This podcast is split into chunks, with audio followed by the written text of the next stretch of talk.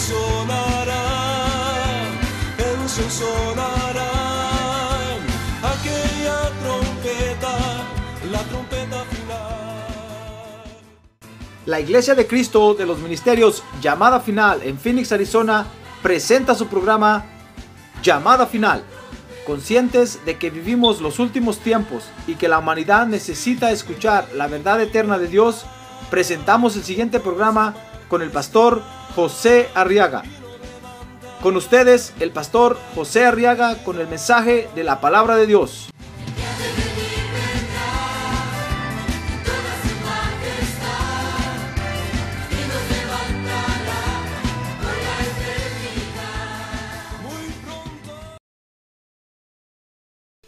En el libro de Génesis capítulo 5 y vamos a preparar nuestro corazón para recibir el consejo de Dios, hermano. Amén. ¿Quiere usted que Dios le hable hoy? Amén, Dios le va a hablar. Reciba el consejo de Dios esta mañana. Génesis capítulo 5 dice el verso 28.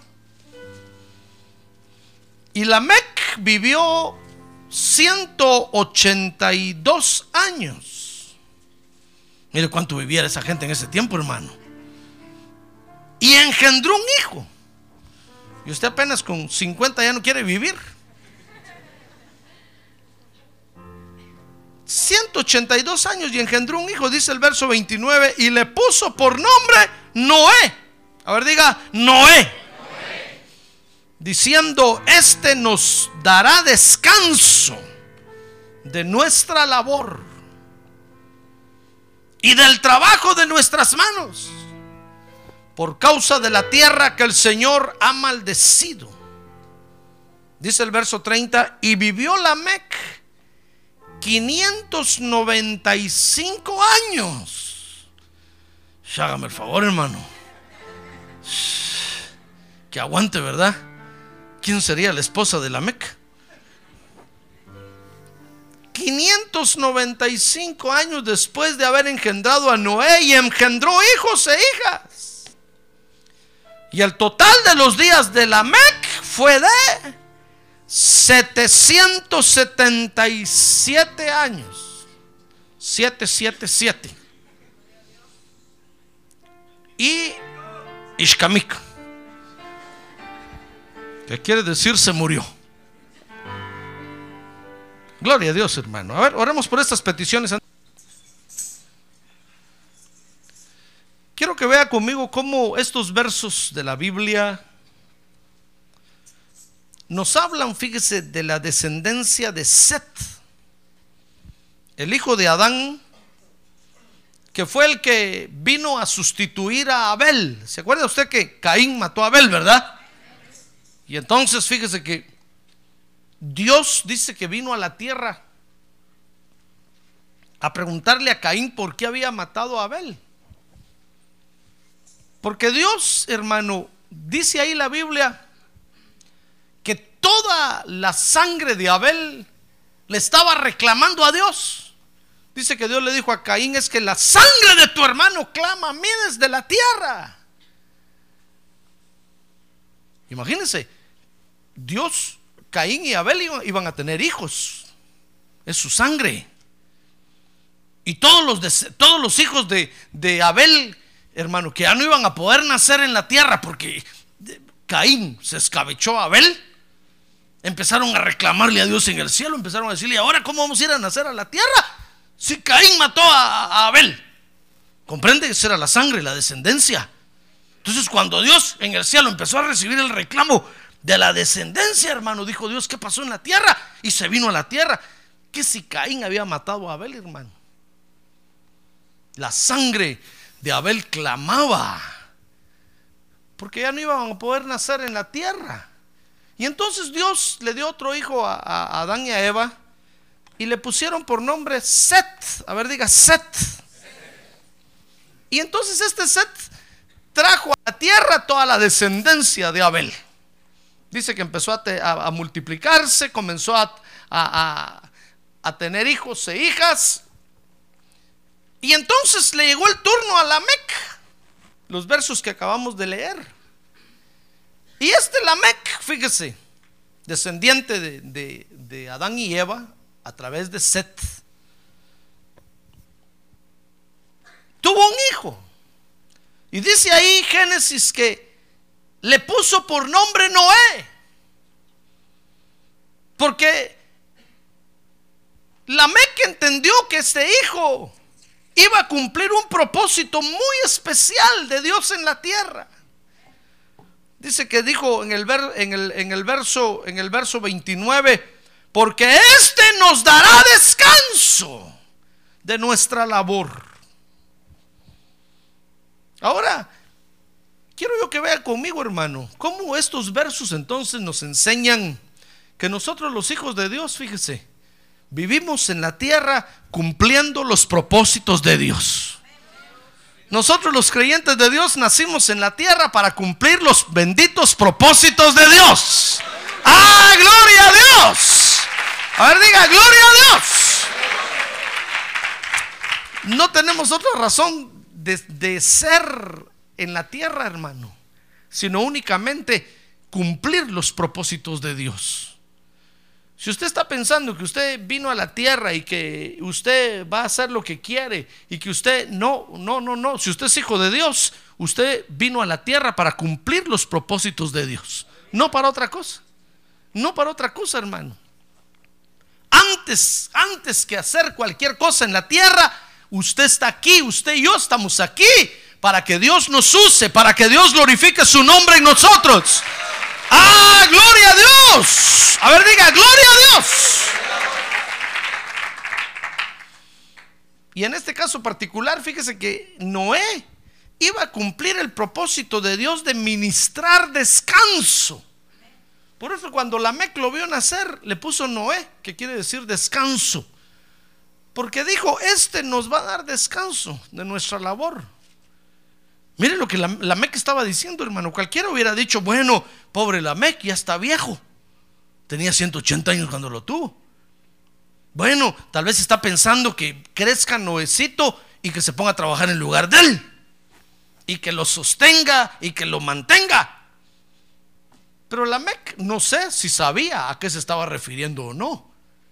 La Mec estaba, estaba hablando, fíjese hermano, del propósito que Dios iba a cumplir con Noé.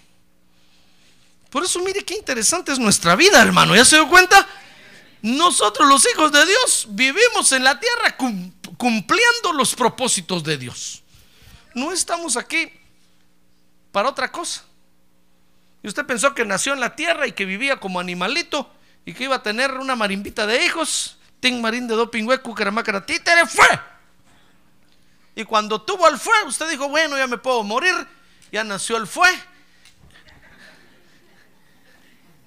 No, no hermano, no hermana. Usted no vino a la tierra solo para, para respirar, consumir oxígeno.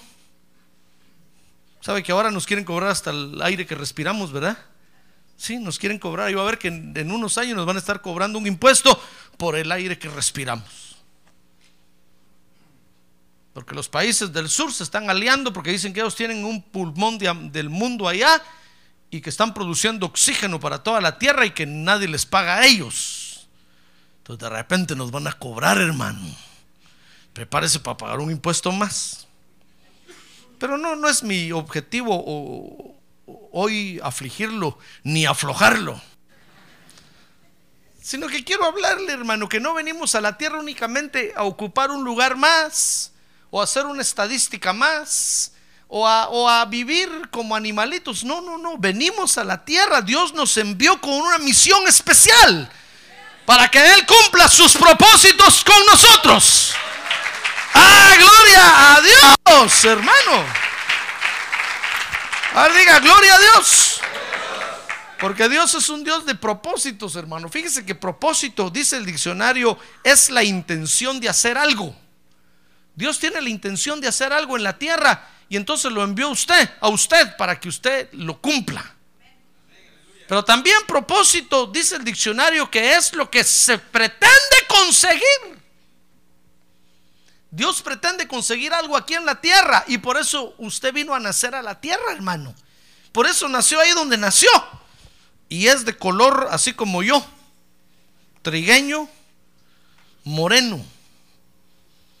No esté pensando cómo no fui güero, canche, ojos verdes, ojos azules, pelo amarillo. No, no, no, no, no. Usted nació ahí porque ahí le va a ser útil a Dios. Ahí Dios lo va a usar para glorificar su bendito nombre. ¡Ah, gloria a Dios! Mire cómo es Dios. Dios tiene la intención, pretende conseguir algo en la tierra. Y entonces venimos nosotros a nacer a la tierra, hermano. Y ahora resulta que hemos visto a Cristo, nuestro Salvador. Hemos entendido el plan del Padre Celestial. Y entonces ahora, entonces Dios va a cumplir sus propósitos en nosotros. Dice Romanos 4, 17, porque Dios dice, llama a las cosas que no son. Mire cómo es, un, cómo es el Dios de propósitos. Llama a las cosas que no son. Ahora diga que tiene a un lado, usted no es hermano. Pero Dios ya le dice que es. Dígale, pero Dios ya le dice que es. ¿Qué le parece? Dios llama las cosas que no son como que, y dice eh, Romanos 4:17, como si fueran. Dios le dice a usted, tú eres mi hijo. Y todos aquí lo vemos como un humano de la tierra. Y Dios nos ve ya glorificados, igual que Cristo nos ve. A la estatura de Cristo, igualitos nos ve. Ah, usted dice, ah, pastor, pero en el trabajo me desprecian, la migra me persigue. ¿Cómo que yo soy hijo de Dios? Si yo fuera hijo de Dios, no estuviera pasando los problemas. Pero es que estamos en proceso, vamos a llegar a ser. Pero Dios llama las cosas que no son como que ya son. ¡Ah, gloria a Dios! Porque lo va a conseguir, porque lo va a lograr. Dios lo va a, va a alcanzar ese propósito en usted, hermano. Por eso no se desprecie. Mucho menos desprecie el cuerpo que tiene. No esté pensando regalar sus órganos, porque no son suyos. La Biblia dice que somos templo del Espíritu Santo y que no somos propiedad nuestra, somos de Dios. Si usted, si usted regala un pulmón el día que resucite, ¿a dónde lo va a ir a conseguir? Se lo va a tener que ir a quitar a quien se lo dio, hermano, a ver si lo encuentra. Y si tiraron al infierno a ese que se lo dio, ¿cómo lo va a ir a conseguir? Se decir, no, pastor, eso no va a ser. Así va a ser, dice la Biblia, que los muertos en Cristo resucitarán primero.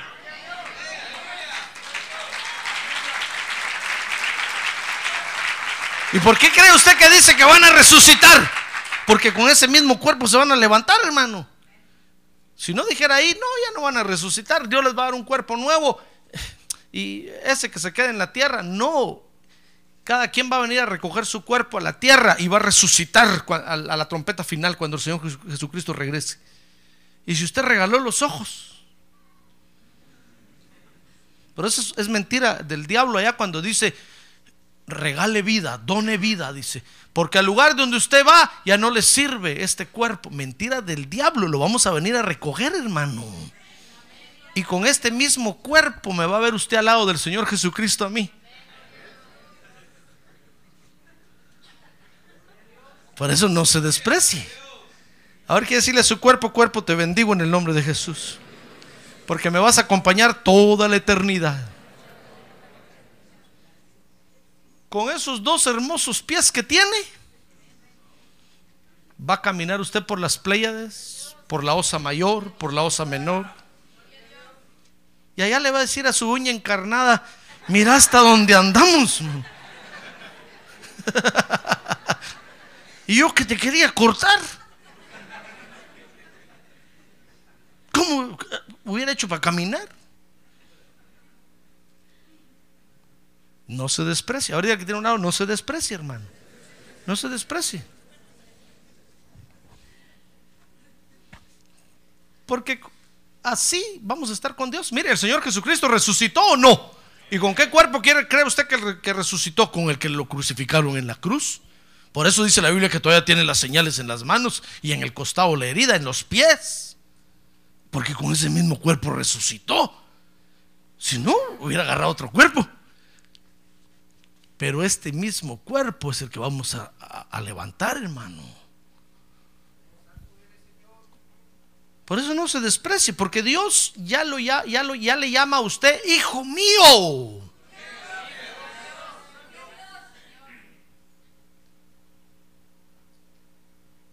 Y usted es hijo de Dios.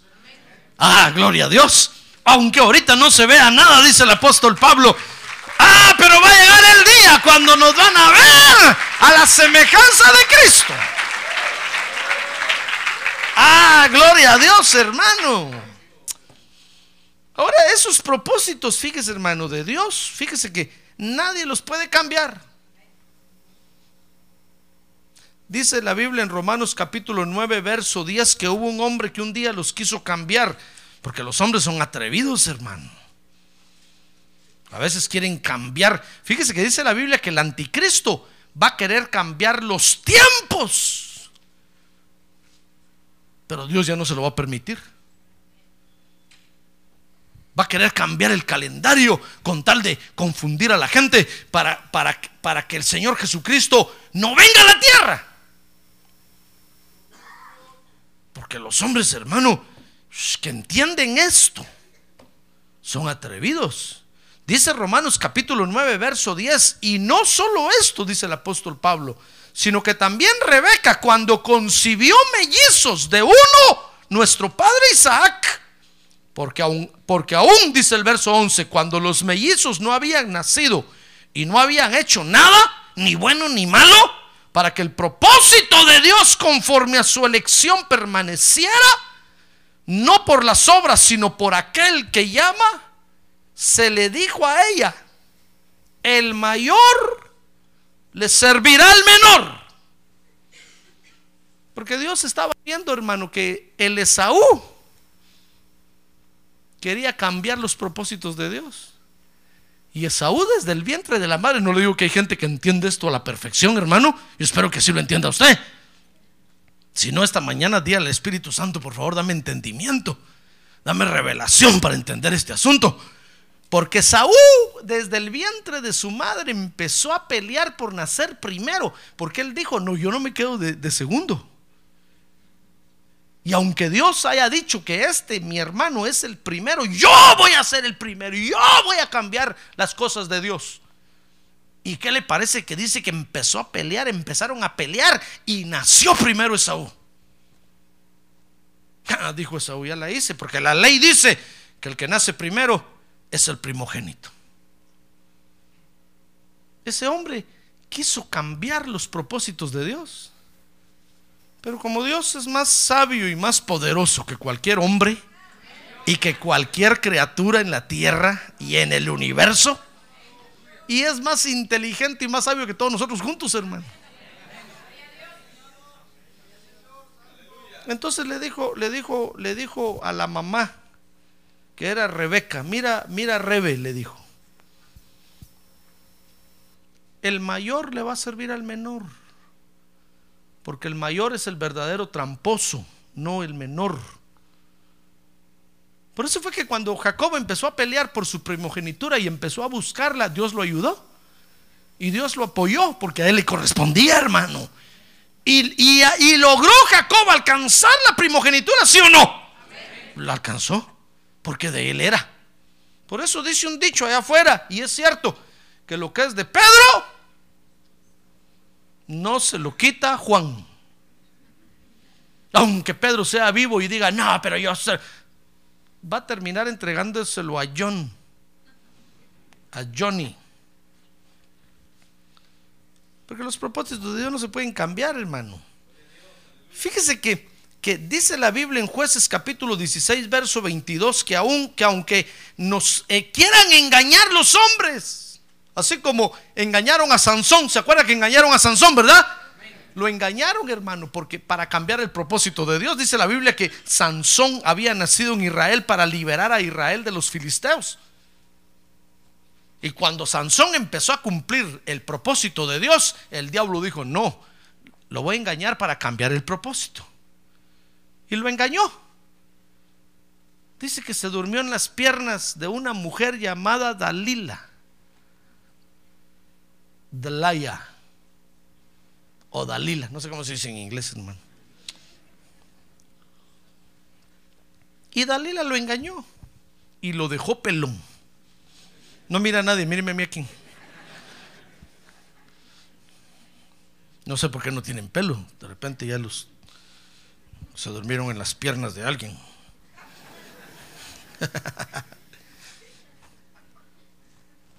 y engañaron a Sansón. Sansón se quedó sin fuerza, hermano. Perdió la señal del pacto con Dios y se quedó sin fuerza. Pero dice la Biblia que un día Sansón sintió una comezón en la cabeza y se empezó a rascar y empezó a sentir los tunquitos de pelo ahí, hermano. Entonces dijo, me está saliendo pelo otra vez. No voy a decir nada, dijo, para que no me manden con el peluquero a que me rasure. Y cuando le empezó a salir el pelo, entonces dice que lo llevaron un día al templo de Dagón y lo pusieron ahí. ¿Se recuerda de eso, verdad? Entonces le dijo a un niño, ¿sabes, niño? Ponme en medio de un par de columnas, porque ahí me siento bien. Y lo pusieron en medio de un par de columnas, amarrado. Y dice que la gente se estaba burlando de él porque lo tenían de bufón. Dice que le habían quitado los ojos. Y entonces ahí renovó su pacto con Dios, hermano. Le dijo, Dios, ya la señal del pacto ya me salió. Así es que renuevo mi pacto contigo. Y ese día arrancó las columnas del templo, hermano. Le regresó la fuerza sobrenatural. Y dice que el templo cayó sobre, sobre sus enemigos y aplastó a todos. Y como era una fiesta nacional, ahí estaban todos metidos ese día. Dice que murieron más enemigos como nunca. ¿Cumplió Dios su propósito o no? Aunque los hombres a veces nos quieran engañar, hermano, y a veces, mire, a veces le van a decir a usted, no, ya no vayas a la iglesia, ese pastor José Arriaga es feo. Usted va a decir, sí, verdad, ya lo había visto yo. Y va a dejar usted de venir por eso, hermano. Pero mire, tarde o temprano va a regresar, va a regresar, va a regresar, va a regresar porque usted es de aquí. Porque usted es hijo de Dios, miembro del cuerpo de Cristo. Va a regresar. Tal vez decir, pastor, pero voy a ir a otra iglesia. Aquí no, pero, pero va a regresar a la iglesia, aunque sea no aquí, pero va a regresar. Y desde aquí le voy a decir yo así. ¿Verá que regresó? Porque nosotros somos de aquí, hermano. A veces el enemigo nos va a querer engañar para cambiar el propósito de Dios. Pero los propósitos de Dios no se cambian. Dice Job 42.2. Le voy a leer este verso. Dice, yo sé que tú puedes hacer todas las cosas. Y que ningún propósito tuyo puede ser estorbado. Por eso, hermano, si usted está en la iglesia, ya no pelee, hermano. Aunque patalee, aunque haga berrinches, aunque haga pucheros.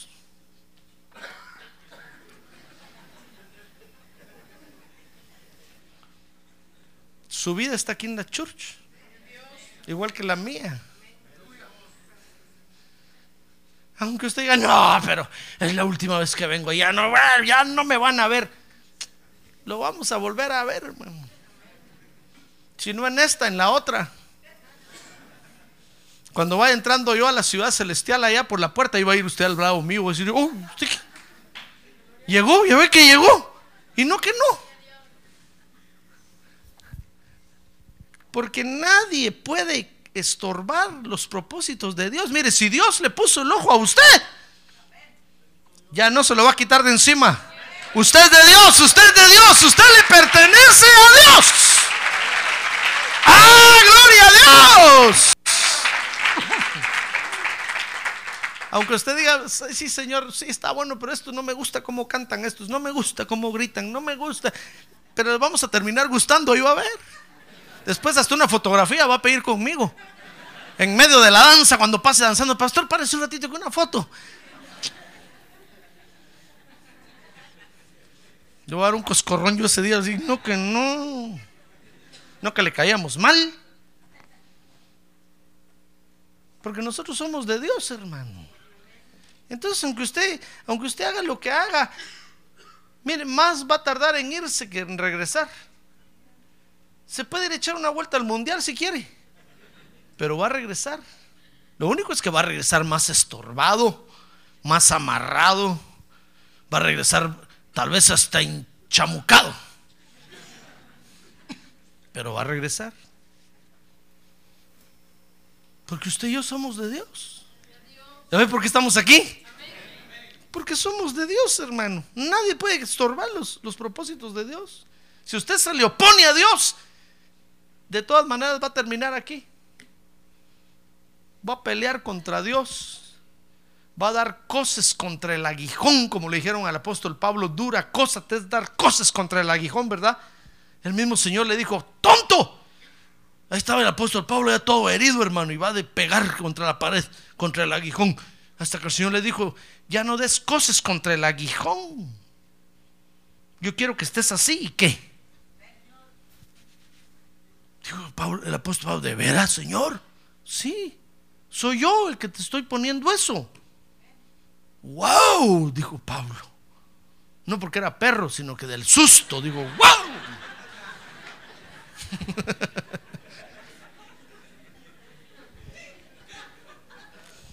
Ahora fíjese, hermano, que el Señor, el Señor Jesucristo tiene diferentes propósitos, tiene propósitos generales. Tiene propósitos particulares. Por ejemplo, el Señor Jesucristo tiene un propósito con nosotros aquí en esta iglesia, aquí aquí en esta ciudad, hermano. Pero también tiene un propósito general con todas las iglesias de toda esta ciudad o de todo el estado o de todo el United States of America o de todo el mundo. Entonces tiene propósitos generales, tiene propósitos particulares tiene propósitos individuales con cada uno de nosotros. Y dentro de esos propósitos individuales tiene propósitos eternos. Y tiene propósitos temporales. Por eso es que yo le he enseñado a usted que si usted está aquí en la iglesia y Dios le ha dado la oportunidad de hacer algo, hágalo hermano, hágalo con alegría, hágalo, porque Dios tal vez es un propósito temporal de Dios le está dando la oportunidad de hacerlo. Tal vez mañana ya no va a poder.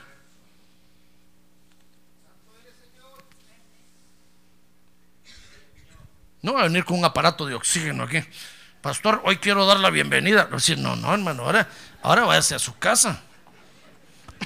Cuando lo miraba bueno ahí sentado, ¿por qué no me dijo? Que ahora que está todo así, pastor, quiero dar la bienvenida. ¿Y, qué le, ¿Y cómo dar la bienvenida, hermano? Me van a meter a la cárcel por su culpa. Su pastor, hoy sí quiero cuidar los carros, así todo. Hermano, decir, no, ahora váyase al hospital, por favor, lo vamos a ir a visitar.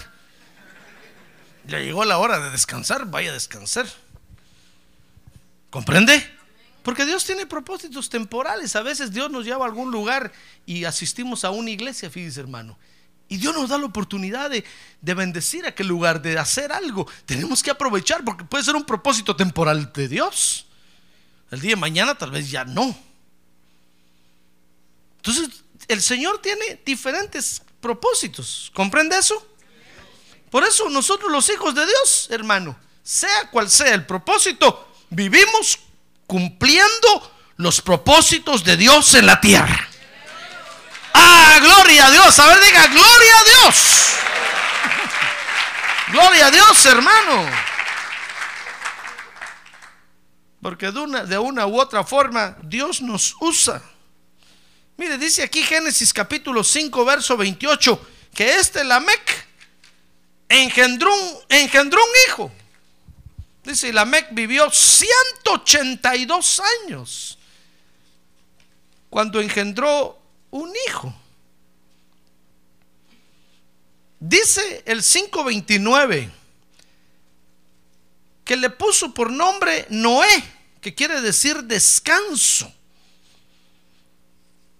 Porque venía a cumplir un propósito de Dios de ministrar descanso, hermano. Ahora, usted y yo lo entendemos y es fácil verlo, porque sabemos quién fue Noé. Inmediatamente usted piensa en el arca. Usted me dice, pastor, arca animalitos, de dos en dos, agua, inundación, diluvio. Yo le digo amén, amén, amén. Ya sabemos quién fue Noé. Pero en ese tiempo, cuando la Mec lo tuvo, comenzando que lo tuvo a los 182 años.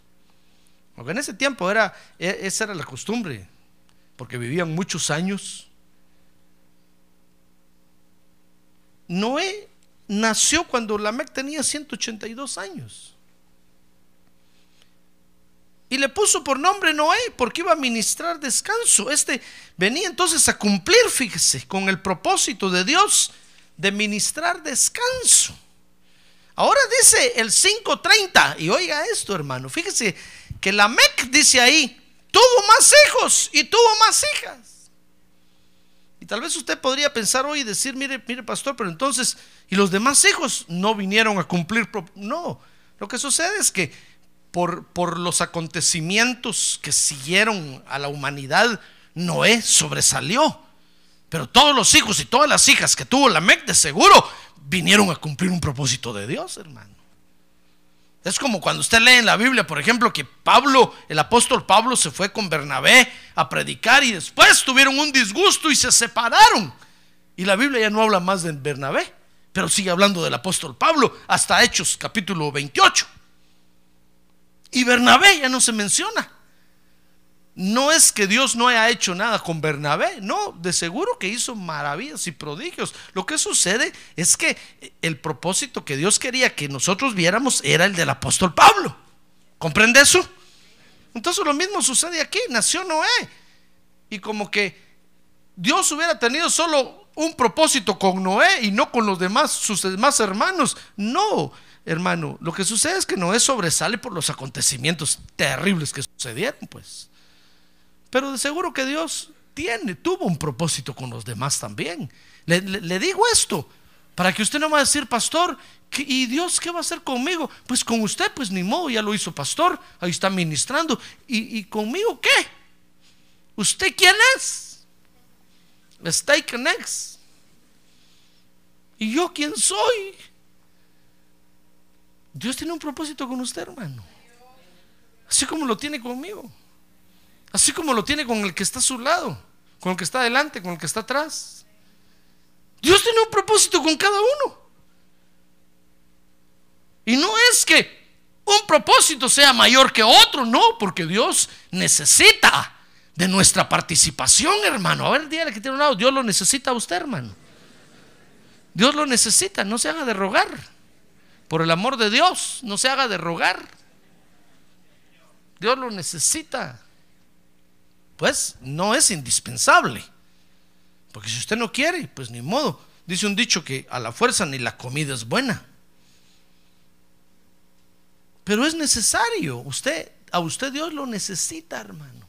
Lo que pasa es que cuando nosotros no entendemos el propósito de Dios para nuestra vida, en lo menos que pensamos es en hacer algo para Dios. Cuando hablamos de evangelizar, decimos, ah, sí, ahí, está el hermano Martín, él que vaya. El pastor lo envía. Cuando pensamos en otra cosa, decimos, no, ahí está el pastor. El pastor que vaya. El pastor que lo haga. ¿Y usted qué? Dios tiene un propósito con usted también. Usted no puede hacerse el desentendido, hermano. No puede decir, no, a saber de qué están hablando. No, Dios lo necesita a usted. Si no, no estuviera aquí. Acuérdese que Dios no gasta pólvora en zanates, hermano. Si Dios le puso el ojo a usted, es porque quiere hacer algo con usted. Por eso le decía yo, no se desprecie. Entonces dirá, pastor, pero ¿de qué puedo servir yo? Desde pequeño fui golpeado, abandonado debajo de un puente.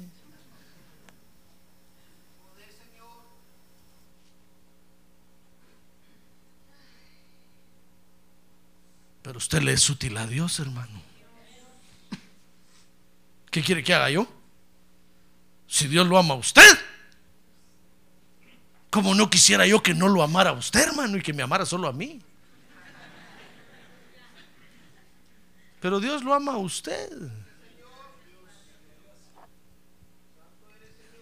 Y aunque usted cree, crea que no tiene nada, Dios está viendo lo que tiene.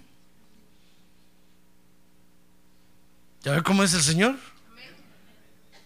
Tal vez tiene, pues, pero ¿qué puede hacer conmigo el Señor, hermano? Si no soy nadie. Espérese. Espérese, va a ver dentro de unos años. Ya ni me va a querer hablar. ¡Ah, gloria a Dios! ¡Gloria a Dios! Gloria a Dios. Así estaba el Señor Jesucristo, fíjese hermano, en su ministerio. De seguro, fíjese que el Señor pensó y dijo, bueno, ya cumplí, Padre Santo, ya cumplí con todo. Dice que subió al monte de la transfiguración, ha leído eso, ¿verdad? Y ahí se transfiguró. Y dice Pedro, y vimos, dice Juan, vimos su gloria como gloria del unigénito Hijo de Dios. Glorificado completamente. Ahí el Señor dijo, bueno, Padre, me voy a, la, a, tu derecha ya. ¿Y qué, parece, y qué le, qué le parece que aparecieron? Dice Elías y Moisés ahí con él. Y le empezaron a hablar, le empezaron a decir, Jesús, ¿are you Jesus? Yes, sir, dijo. Hijo unigénito del Padre. Ok, le dijeron, sí, sabemos que tú eres el Hijo unigénito, sabemos que estás coronado de gloria y de poder ya, pero sabes, le dijeron, el Padre necesita que vayas a morir a la cruz del Calvario. ¿What? Dijo. Si yo ya cumplí. Sí, le dijeron, tú ya cumpliste excelentemente, ahorita ya estás coronado. Si quieres, ahorita vamos y todos se rinden a tus pies. Pero dice que entonces le empezaron a hablar de su ida a Jerusalén, hermano. Ahí fue donde el Señor renunció a su gloria, se despojó a sí mismo. Y entonces le dijo, ok, si el Padre me necesita, ¿quién soy yo? Dijo, para negarme. Es como que el padre le hubiera mandado un telegrama diciendo, hijo mío, aprovechando que estás en los United States of America,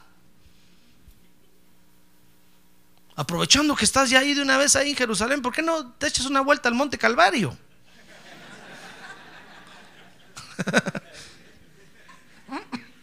y de una vez mueres ahí por, por, esta, por aquellos, hombre. Cuando el Señor leyó el telegrama, le dijo a, le dijo a Moisés y a Elías, qué difícil está esto ustedes. No, yo me quiero ir ya, le dijeron, pero es que, sabes, el Padre necesita que hagas eso. Entonces Jesús se despojó, hermano, y dice que bajó del, bajó del monte de la transfiguración. Y entonces le dijo a los discípulos, ok, vámonos a Jerusalén, tengo que ir a morir allá. Todos le dijeron, ¿cómo? Si no eres el rey. Sí, le digo, pero acabo de recibir una orden que me vaya a morir a la cruz del Calvario se bajó del monte de la transfiguración para ir a morir a la cruz del Calvario, hermano. Porque Dios tenía que cumplir ese propósito con él todavía.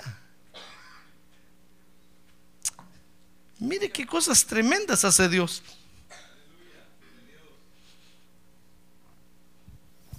Lamec tuvo entonces más hijos y más hijas, dice Génesis 5:30. Siga conmigo ahí. De seguro que tuvieron, Dios tuvo un propósito con todos ellos, diferentes al propósito que tenía con Noé. Pero en el caso de Noé, entonces se menciona porque era un, era un propósito que, que iba a trascender totalmente. Yo quiero que vea conmigo que entonces Dios tiene propósitos, hermanos, de provisión, propósitos de trabajo, de salvación propósitos de ayuda. ¿Se ha puesto usted a pensar por qué está aquí en este país? Porque Dios tiene un propósito con usted. Un propósito de trabajo tal vez. Y quién sabe si va a estar aquí temporalmente. Tal vez Dios le va a permitir trabajar unos 5 o 10 años y entonces se va a ir de regreso a su rancho. Ahí se lleva todos los DVDs y cassettes de los mensajes, hermano. Porque cuando esté allá, va a necesitar escuchar la palabra de Dios. Entonces Dios tiene propósitos, ¿comprende? Con todos, con todos. Tal vez a mí nunca me va a regresar allá, pero usted tal vez sí. O tal vez a mí me va a regresar y a usted tal vez no. Pero por un motivo estamos aquí. Lo que pasa es que cuando usted estaba allá en su rancho un día, le empezó a tronar el estómago, hermano. Y usted dijo, qué hambre la que hay aquí. Y se vino para acá. Usted es el pastor, mire, yo estoy aquí porque allá no había trabajo. Sí, pues son las, las cosas de la vida, pero Dios usó eso para cumplir un propósito con usted. Y cuando usted llegó aquí, lo primero que hizo fue venir a la iglesia. Y llamó a su familia al rancho. Y todos en el rancho dijeron, ya tenés trabajo. Me volví evangélico. ¿Qué? Si no fuiste allá para eso. Para hacerte evangélico, aquí te hubieras hecho evangélico. ¿Tienes trabajo? No, todavía no, pero ya soy evangélico. ¡Ah, hermano! ¡Gloria a Dios! Es que Dios sabía que en su rancho nunca se iba a hacer usted evangélico. Porque tenía la presión de la familia ahí, tenía la presión de los amigos. Y entonces Dios dijo, lo voy a sacar de ahí, le voy a hacer que le truenen las tripas hasta donde ya no. Entonces usted tuvo un hambre tremendo y se vino para acá. Y aquí se sintió tan libre que aceptó a Cristo como Salvador. ¡Ah, gloria a Dios!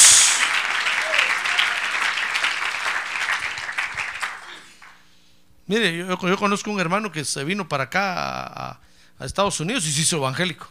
Y cuando llamó a su rancho, a él le dijo, me hice evangélico. El hermano mayor dijo, de él dijo allá, no, me voy a ir allá, me voy a ir a ver qué le pasó a este, me voy a ir. Y lo voy a sacar de esa iglesia y lo voy a arrastrar delante de todos. Y al pastor amarrado con él. Saber qué le hicieron a este, lo engañaron, tonto que es, y se vino. Que que el día que entró a la iglesia cayó de rodillas también aceptando a Cristo, hermano. ¡Ah, gloria a Dios! ¡Gloria a Dios! Y toda la familia esperando las noticias allá. Que saliera en CNN, arrastran a evangélico con el pastor. Que si cuando llamó, aló, sí, ya lo arrastraste. Pues es que no lo encuentro. ¿Cómo que no lo encontrás? ¿Lo arrastraste? Pues sí lo encontré. ¿Lo arrastraste? No. ¿Y por qué? Porque yo también me hice evangélico. ¡Ay, hermano! Entonces los de la familia ya dijeron, ya no vamos, no, que nadie se vaya para allá. Todos los que se van allá se vuelven evangélicos. Mire, conozco otro hermano que se vino para acá. Que se regresó allá a su rancho. Y cuando yo estaba allá en la iglesia, llegó a hablar conmigo, me dijo, pastor, quiero, quiero ministrarme con usted. Entonces me empezó a contar su problema.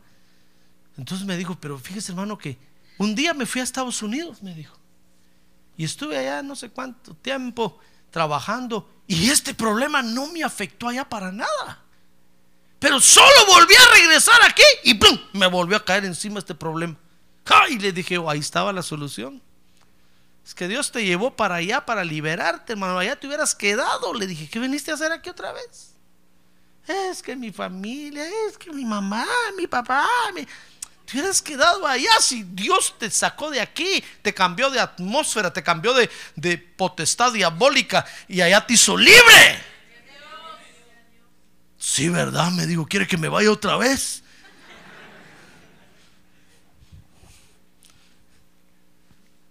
¿Ya ve que Dios tiene propósitos? Dios lo trajo a usted aquí. Y aquí usted conoció a Cristo como Salvador, hermano. ¿Qué va a ir a hacer a su rancho? Pues yo no le digo que no se vaya, si quiere váyase.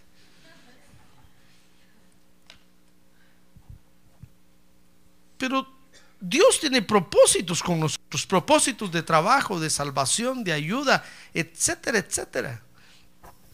Fíjese que dice Génesis 5:31 que por ejemplo con la Mec cumplió el propósito, Dios cumplió el propósito de tener hijos de la simiente de Dios. Dice Génesis 5:31 que Lamec tuvo más hijos y más hijas, dice el, el, 5.30, y Lamec eh, vivió 595 años después de haber engendrado a Noé y engendró hijos e hijas. Si, no está el propósito, cualquier otro propósito específico con estos hijos e hijas ahí, por lo menos nacieron niños en la tierra de la simiente de Dios, hermano, porque eran hijos del creyente Lamec. Por lo menos Dios cumplió ese propósito con Lamec. Ahora dice Génesis 5:32 que Noé a los 500 años, oiga bien esto hermano, Noé a los 500 años dice, tuvo 5:32, engendró tres hijos, a Sem, a Cam y a Jafet. Esto, esto nos enseña, fíjese hermano, que hay propósitos de Dios que vamos a cumplir viviendo nuestras vidas normales. No se confunda, que el diablo no lo engañe. Porque si Dios lo trajo a usted al Evangelio y va a cumplir propósitos con usted, mi estimado hermano, lo, lo va a hacer viviendo usted su vida normal. No se va a quedar aquí en la iglesia con las manos levantadas todo el día diciendo, bueno, aquí estoy, Señor, cumple conmigo, cumple conmigo, cumple conmigo. Dios le va a decir, ¿qué estás haciendo ahí, Aragán? Anda a trabajar. No va a decir tampoco, mire, pastor, yo nunca me voy a casar porque Dios tiene un propósito conmigo, como no, chon. A menos que sea eunuco, se puede quedar así. Pero si no es eunuco, cásese. Dios va a cumplir los propósitos, sus propósitos con nosotros cuando nosotros vivamos nuestra vida normal, hermano. ¿Comprende eso? Mire, Noé, Noé nació y le pusieron Noé. Noé empezó a crecer y sabía que se llamaba Noé, que quiere decir descanso. Y cada vez que le preguntaba a su papi, papi, ¿por qué me llamo yo Noé? El papá le decía, es que tú nos vas a dar descanso, hijo mío. Entonces Noé decía, no, mi papá, yo no voy a trabajar por usted. No, hijo mío, espérate, ahí Dios te va a mostrar, vas a ver. Noé por lo menos vivió 500 años, hermano, de su vida normal. Sin duda fue a la escuela, se preparó, comenzó a trabajar. Tal vez fue a aprender algo de matemáticas y le enseñaron a dibujar, a hacer trazos, hermano, aeronáuticos. ¿Qué se iba a imaginar Noé que iba a construir un arca? Déjeme pensar ahorita, si usted va a decir, pastor, en ese tiempo no había escuelas así. Pues no había. Pero algo en los 500 años, alguna experiencia sí ha de haber tenido Noé, porque Dios lo estaba preparando para hacer el arca.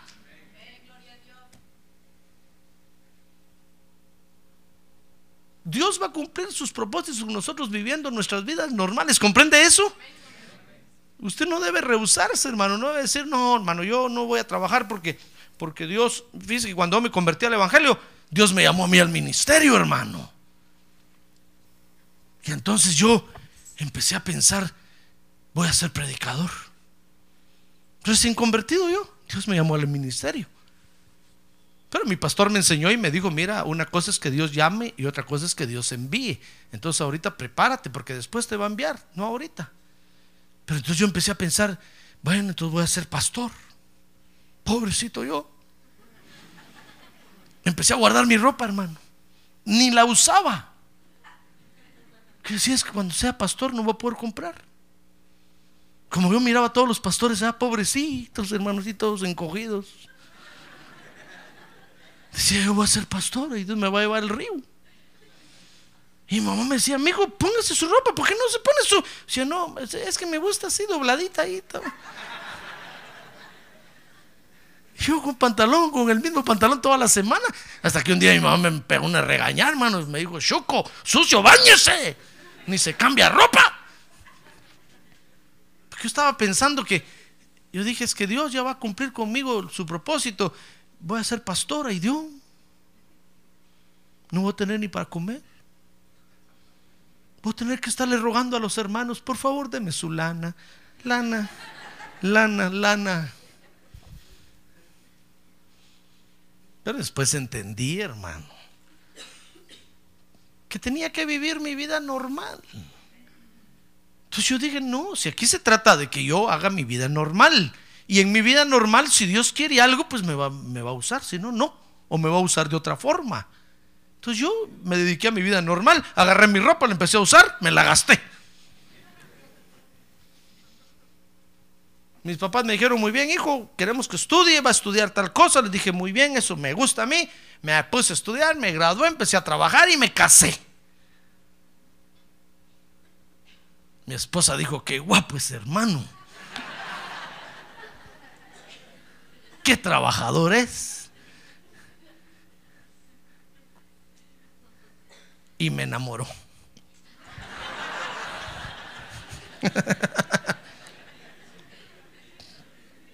Mis suegros dijeron, como no, con mucho gusto. Tiene trabajo el muchacho, es inteligente, es guapo. Aunque no tiene nada ahorita, pero, pero es un buen prospecto, va a trabajar y sin duda va a llegar a tener. ¿Cómo no? Le entregamos la mano de, nuestra hija, cásense, nos casamos. Y ya casados, entonces Dios un día me dijo, ¿te acuerdas que tú vas a ser mi pastor? Le dije, ¿what, señor? No me acuerdo. ¿No te acuerdas que- Le dije, Señor, es cierto. Pero ahora ando en otra onda, Señor. Le dije, ahora yo estoy aquí empatinado en esto. Me dijo, bueno, ¿quieres o no quieres? Déjame pensar. Le dije yo. Mire, si yo no hubiera hecho mi vida normal, yo no me hubiera podido casar, hermano. Mis suegros me hubieran dicho, cacho. Está pensando ser pastor, ni trabajo tiene. ¿Cómo le vamos a dar a nuestra hija? No me hubieran dado a su hija, hermano. ¿Comprende? Permita que me ponga mi ejemplo propio. Pero es el ejemplo más fresco que tengo en la mente ahorita. Del suyo no me acuerdo. Noé se puso a vivir 500 años, hermano. ¿Qué hizo Noé en 500 años? Pues dedicarse a su vida. No perdió su relación con Dios. Sin duda seguía yendo a la iglesia. Tenía su trabajo. Y a los 500 años tuvo tres hijos. Sem, Cam y Jafet. Dice Génesis 7, verso 6. Vea conmigo. Con esto voy a terminar, hermano. Para que vaya usted a almorzar contento. Dice Génesis capítulo 7, verso 6, que Noé tenía 600 años. Oiga, cuando el diluvio de las aguas vino sobre la tierra. Mire, si Noé desde que nació hubiera dicho, no, ya Dios me va a poner a descansar a toda esta gente. Ya voy a poner a descansar a esta gente, Señor. Ya te los voy a mandar allá. No voy a hacer nada. Aquí de brazos cruzados voy a esperar que empiece a llover. 600 años hubiera estado sentado ahí el pobre esperando, hermano. ¿Comprende?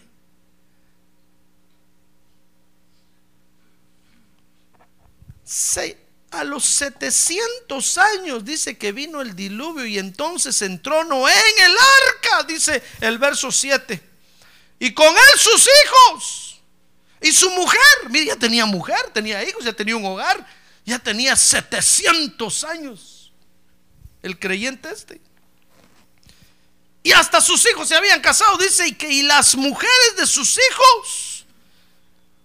Dice que entraron al arca por causa de las aguas del diluvio. 700 años, hermano. Ahora esto, esto nos enseña claramente, fíjese que hay propósitos de Dios que vamos a cumplir en toda nuestra vida, hermano. En toda nuestra vida. Nos va a llevar toda la vida. Los pocos años que le falten a usted por vivir en la tierra, Dios los va a usar para cumplir su propósito en usted. Así es que hay propósitos que Dios puede cumplir ahorita en usted, pero hay propósitos que Dios necesita cumplir en usted más adelante. Por eso no esté pensando en irse, no esté pensando en decir, no, ya voy a tirar la Biblia, ya no quiero la iglesia. No, Dios necesita cumplir propósitos con usted, hermano. Y van a ser propósitos que van a engrandecer el nombre de Dios. Van a glorificar el nombre de Dios. ¡Ah, gloria a Dios! Mire, si, si, si el burrito y la vaca, aquellos que estaban en el establo, ¿se acuerda del nacimiento, verdad? Hubieran sabido que iban a cumplir ese propósito de Dios, hubieran brincado la alegría de hace rato. Pero ¿qué le parece que presenciaron el nacimiento de Jesús ahí? Oyeron cuando María empezó a pujar. Mm, mm, mm. Y José le decía, puje, puje, puje. Y los animalitos ahí diciendo, qué tremendo. Y empezaron a oír a los ángeles cantar, Osana, Osana en las alturas, Osana en las alturas. ¡Ah, gloria a Dios! Hermano, se dieron cuenta del nacimiento del Salvador del mundo en la tierra. ¿Cuántos hubieran querido estar en el lugar de ellos? Y ahora nos toca a usted y a mí. ¿Qué propósitos irá a cumplir Dios con nosotros, hermano? Yo no lo sé, pero usted lo puede averiguar. Y Dios se lo va a hacer entender mientras usted venga a la iglesia. Así como le pasó al Señor Jesús. El Señor Jesús nació en Belén, fue un niño, comenzó a crecer, no sabía que él era Jesús. Sin duda le preguntaba a, María, mami, ¿por qué yo me llamo Jesus? Y María le decía, es que vas a ser el Salvador. No le dijo, yo quiero ser de Honduras.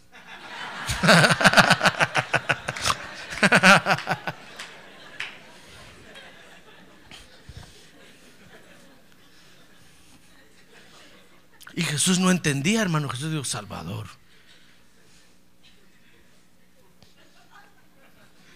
Igual que Noé, Noé, Noé dijo, Noé, descanso. ¿Qué quiere decir eso? 700 años le llevó a Noé entender. Hasta que entró al arca y dijo, ahora entiendo.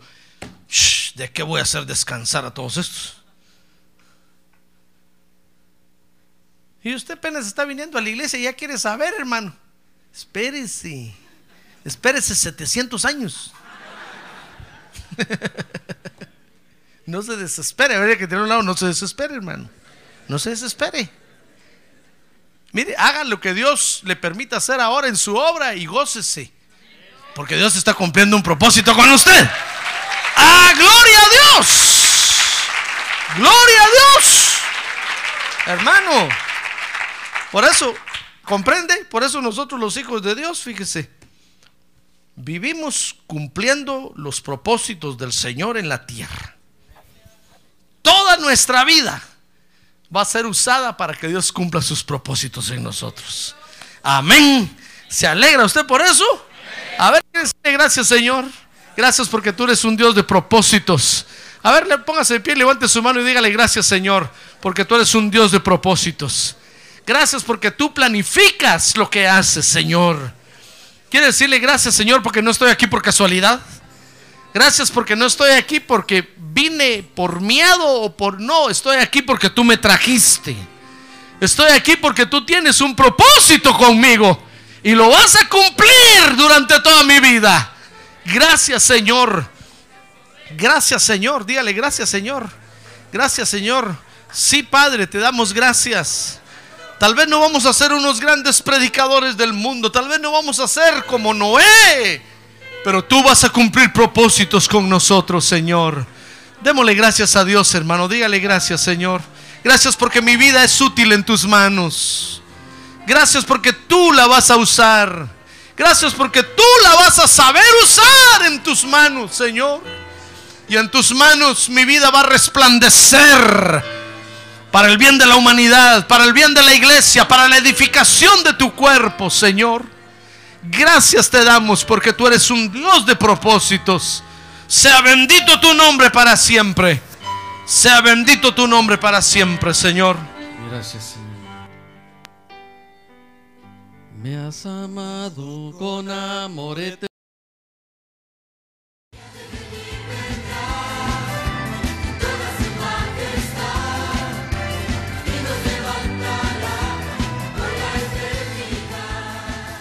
La Iglesia de Cristo de los Ministerios Llamada Final en Phoenix, Arizona, cumpliendo con la comisión de Joel 2.1, presentó su programa Llamada Final.